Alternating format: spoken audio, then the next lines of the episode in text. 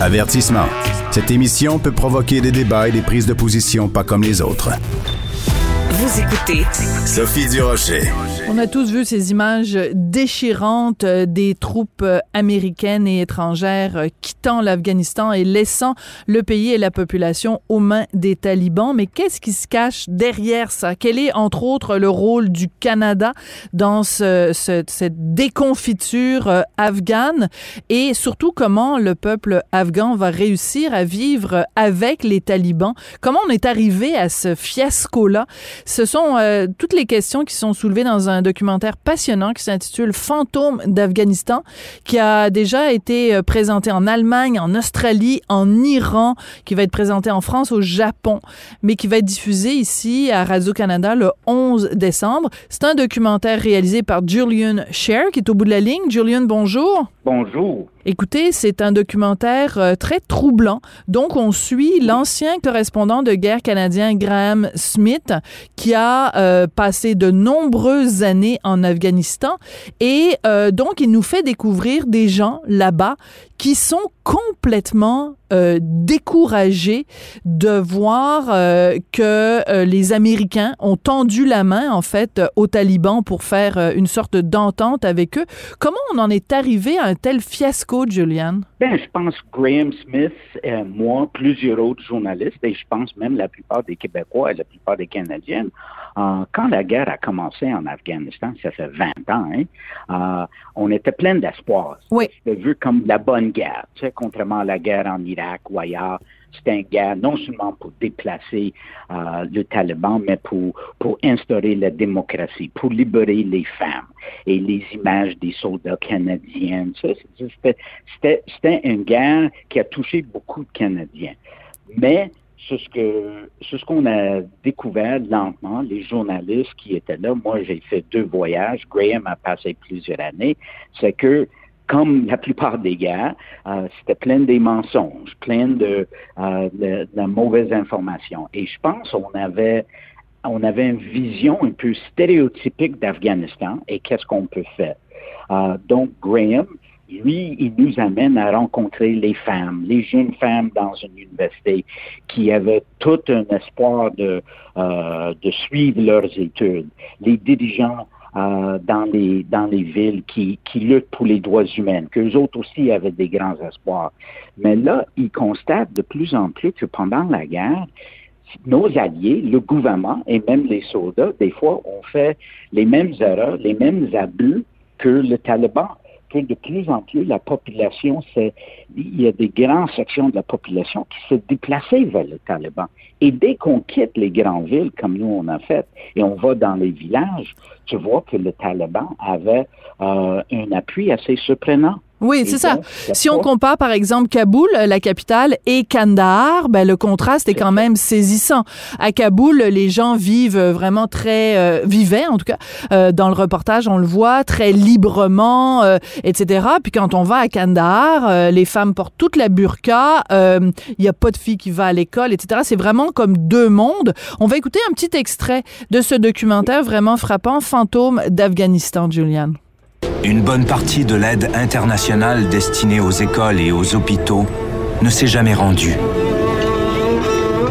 La pauvreté a empiré dans les dernières années et touche maintenant plus de la moitié de la population.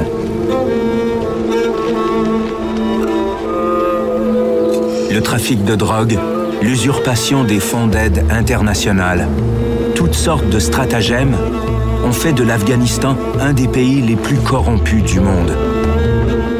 Cette réalité-là, elle est absolument terrible. Et ce que vous montrez aussi, Juliane, dans le documentaire, c'est euh, des gestes qui ont été euh, commis par les Canadiens où on a livré euh, des, euh, des gens qui avaient été capturés, qui ont par la suite été torturés.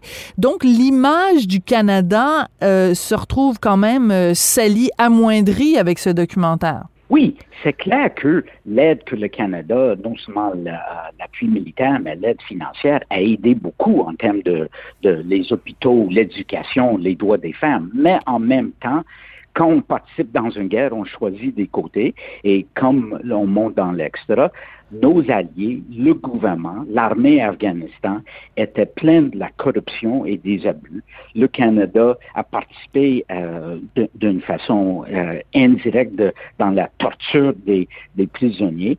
Et donc, euh, il y a une scène assez touchante où il y a un, jeune soldat norvégienne, une femme qui est afghane et norvégienne.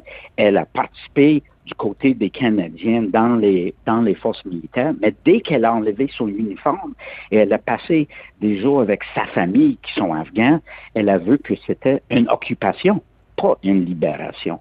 Et, donc, tu vois que la situation était beaucoup plus compliquée. Pas pour rien, donc, le Taliban a, a repris le pouvoir aussi rapidement en septembre.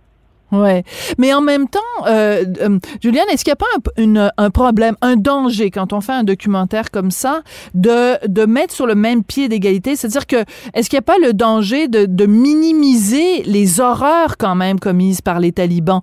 Je veux dire, oui, bien sûr, le Canada et les alliés ont fait un, un, un très grand nombre d'erreurs. Ils n'ont pas un dossier parfait, mais quand même, on on peut pas dire que les, les Afghans ont moins bien vécu sous euh, cette occupation, disons, des forces étrangères que sous les talibans quand même.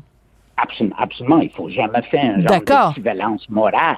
Euh, la question, c'est comment lutter contre un, régime comme le Taliban? Est-ce que après 20 ans, après des millions et des millions, ben même des trillions de, des billions de dollars, euh, des milliards de dollars, après toutes les morts des soldats canadiens, est-ce qu'on a fait des bonnes choses pour assurer que notre lutte toute pleine des, des, principes et même des illusions. Est-ce qu'on a bien fait ça ou est-ce qu'on a créé des conditions hmm. pour enfin le retour du Taliban? C'est ça la question qu'on pose dans Je comprends. Je comprends. Et la nuance est importante et vous avez tout à fait raison euh, de la soulever. Écoutez, euh, évidemment, la question des femmes est centrale quand on parle de l'Afghanistan parce que c'est quand même un régime, euh, les, les, les, talibans, où les femmes sont vraiment considérées comme des citoyens de seconde zone qui n'ont pas les mêmes droits.